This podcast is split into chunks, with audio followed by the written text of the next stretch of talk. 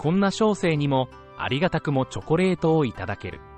事務所スタッフや議員の方々、お仕事でお世話になってる方やよく行くスナックのママさん。お気遣いいただいて本当にありがとう。有名店のチョコレートや、ポテトチップスにチョコレートがかかった変わり種、僕の顔が入りまくったウコンの力。